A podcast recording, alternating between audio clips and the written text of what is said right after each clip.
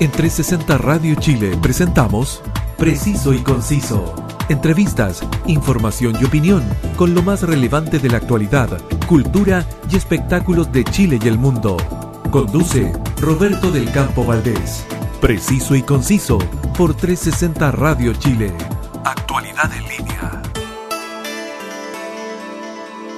Saludos a todos mis amigos que están conmigo a través de la señal 360 Radio Chile y también en las diferentes plataformas podcast. Les habla Roberto del Campo Valdés y escuchan preciso y conciso.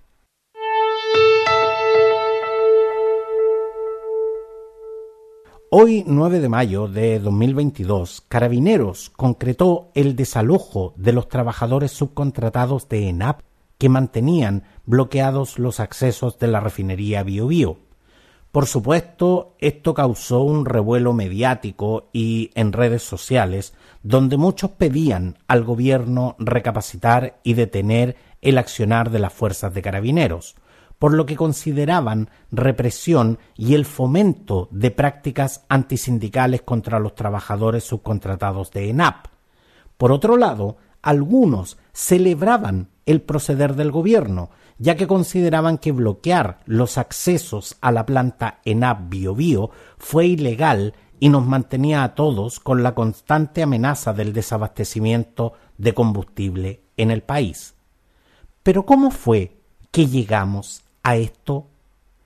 El domingo 1 de mayo, cuando el mundo se encontraba conmemorando el Día del Trabajador, la Federación de Trabajadores Subcontratistas, cuya sigla es FENATRASUB de ENAP, bloquearon los accesos a la planta ENAP BioBio. Para que ustedes se ubiquen, estoy hablando de una refinería que se encuentra en la comuna de Hualpén, en la región del Biobío. ¿Qué hace esta refinería y por qué es tan importante? Una refinería es un enorme complejo donde llega el petróleo crudo y donde éste se somete a un proceso de destilación o separación física y luego a procesos químicos que permiten extraerle buena parte de la gran variedad de componentes que contiene.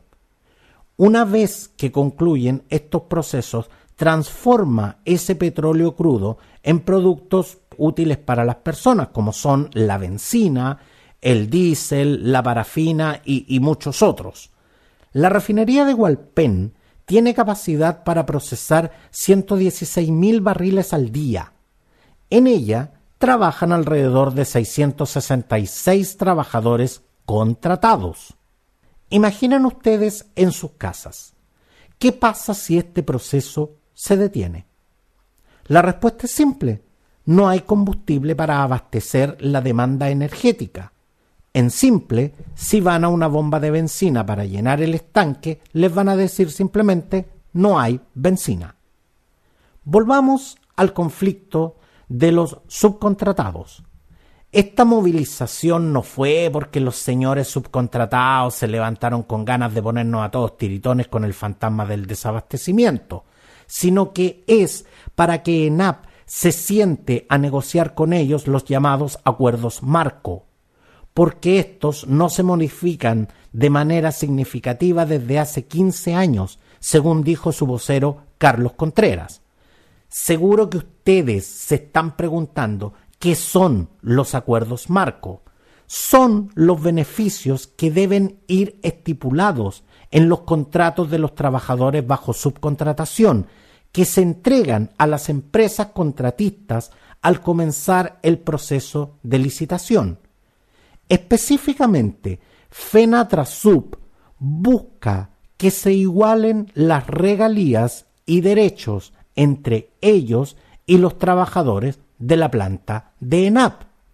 ¿Muy complicado? En realidad no. La subcontratación, para que todos lo entendamos, es la externalización o tercerización de determinados servicios. Esto también ustedes lo han escuchado como outsourcing, donde se transfieren las responsabilidades referentes al cumplimiento de ciertas tareas a una empresa externa llamada subcontratista. Un ejemplo que seguramente muchos vemos a diario son las empresas de aseo, que operan en muchas empresas y probablemente en las que ustedes trabajan hay una. Disponen solo del personal, mientras que las instalaciones y los demás recursos corren a cargo del cliente o pueden disponer tanto del personal como de los recursos.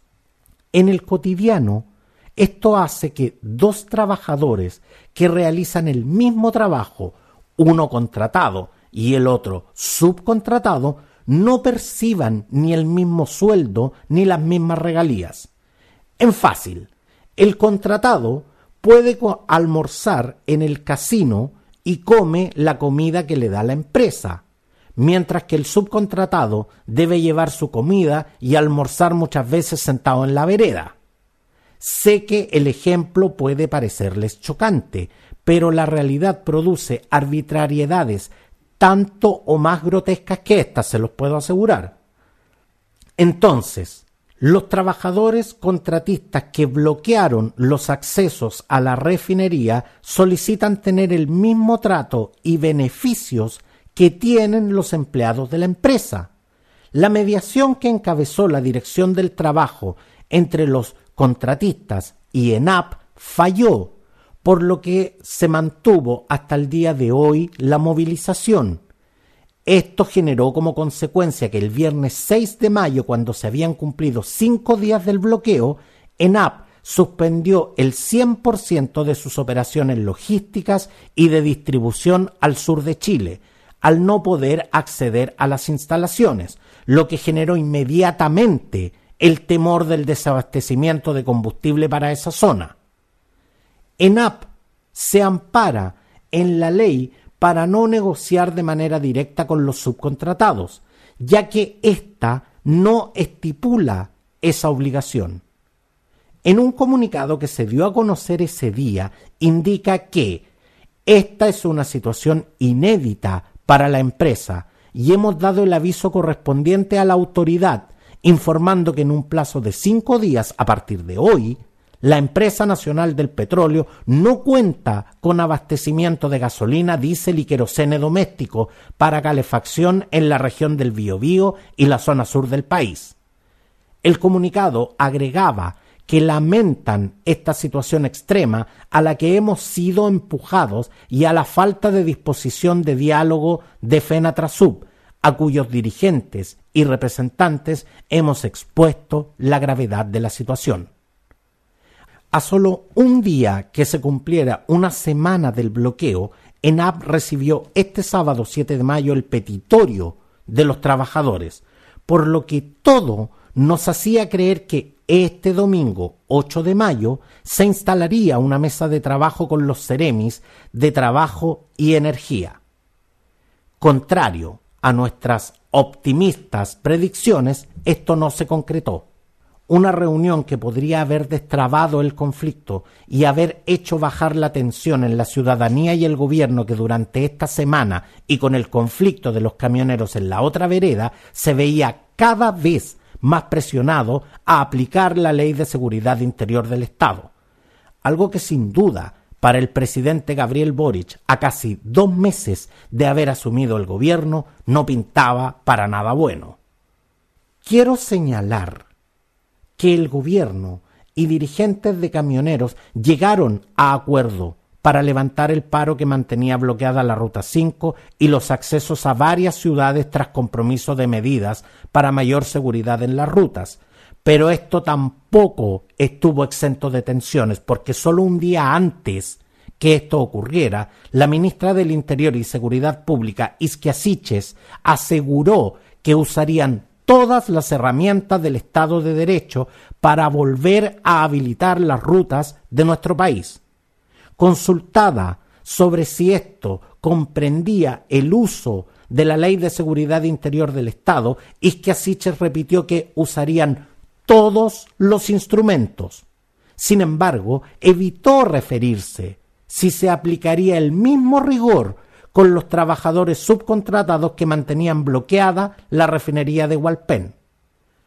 No nos demoramos mucho en saber cuáles eran las intenciones del gobierno, ya que este lunes 9 de mayo Carabineros desalojó la refinería Bio Bio de ENAP, tomada por trabajadores subcontratados. Las personas movilizadas levantaron las manos y se resistieron a abandonar la movilización y Carabineros procedió a usar gas lacrimógeno y carros lanzaguas. Se concretó el desalojo y se, y se despejaron los accesos de la planta de Hualpén.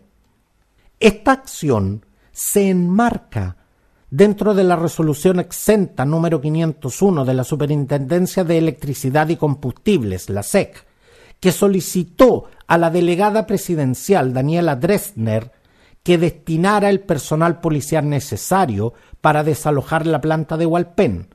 La resolución fue firmada por la delegada y se otorga el uso de la fuerza pública. La, la situación dejó detenidos, pero no puedo a esta hora darles un número exacto de las personas que fueron detenidas. ¿En qué pie queda después de esto el gobierno de Gabriel Boric? La delegada presidencial del Biobío señaló tras el desalojo que el desabastecimiento de combustible no era una opción. Pero el otrora dirigente estudiantil y combativo manifestante, convertido hoy en la cabeza del gobierno, pierde credibilidad frente a lo que muchos consideran un brutal acto de represión? La respuesta podemos encontrarla en las declaraciones de los trabajadores que hoy, mientras se iban detenidos, no perdieron la oportunidad, ante la concurrida presencia de medios de comunicación transmitiendo en directo el desalojo, de emplazar duramente al presidente diciendo que las movilizaciones van a seguir hemos estado pacíficamente. Yo le di el voto al señor Boric y con esa weá me paga, con represión. El dirigente Carlos Contreras señaló que vamos a seguir luchando para reivindicar los derechos de los trabajadores subcontratados. Hoy no puedo entender que un directorio de cinco personas tenga más poder que el gobierno, acotó apuntando a la máxima autoridad del país al indicar que el 9 de septiembre del 2021, cuando eras candidato, estuviste conmigo, me firmaste un documento, dijiste que ibas a revisar el documento y no lo revisaste. En esa línea, Carlos Contreras no se guardó nada y muy molesto dijo que esto es una falta de respeto a los trabajadores subcontratados de todo Chile, sobre todo acá en la refinería. Nosotros somos los trabajadores que en el 2010 sacamos esta refinería adelante, en plena pandemia. Tuvimos una parada de tres meses, levantamos la refinería, manifestó. A su vez, volvió a apuntar contra Gabriel Boric, indicando que yo hoy día te emplazo a que soluciones los problemas de los trabajadores subcontratistas. No puede ser que hoy día hemos sido ofendidos, humillados por las fuerzas especiales, por la delegada presidencial Daniela Dresner. Esto no termina aquí. Nosotros como dirigentes vamos a seguir luchando por la dignidad de los trabajadores subcontratados de Chile, afirmó, agregando que hoy día nosotros no tenemos dignidad dentro de la refinería. Nos ven como trabajadores de segunda y tercera categoría, siendo que somos profesionales. Un tema que seguirá dando que hablar y que en preciso y conciso seguiré informando. Pero, y en esto quiero ser muy enfático, que si bien no estoy de acuerdo en que un grupo de personas se sienta con el derecho de bloquear rutas o una refinería en perjuicio de todos nosotros, no es menos cierto que en el caso de los subcontratistas de ENAP es algo que obliga a nuestras autoridades a revisar seriamente las leyes y las condiciones laborales en las que trabajan estas personas, que son chilenos, y prestan diaria y anónimamente un servicio al país como todos nosotros.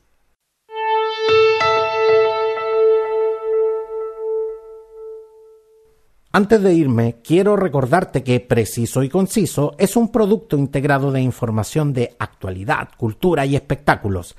¿Quieres recibir la información de los hechos noticiosos de Chile y el mundo al instante? Suscríbete a mi canal informativo Telegram.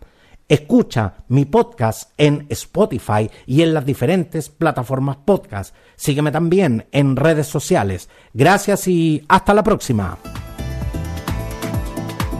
en 360 Radio Chile. Esto fue Preciso y Conciso. Entrevistas, información y opinión con lo más relevante de la actualidad, cultura y espectáculos de Chile y el mundo, junto a Roberto del Campo Valdés. Preciso y Conciso por 360 Radio Chile. Actualidad en línea.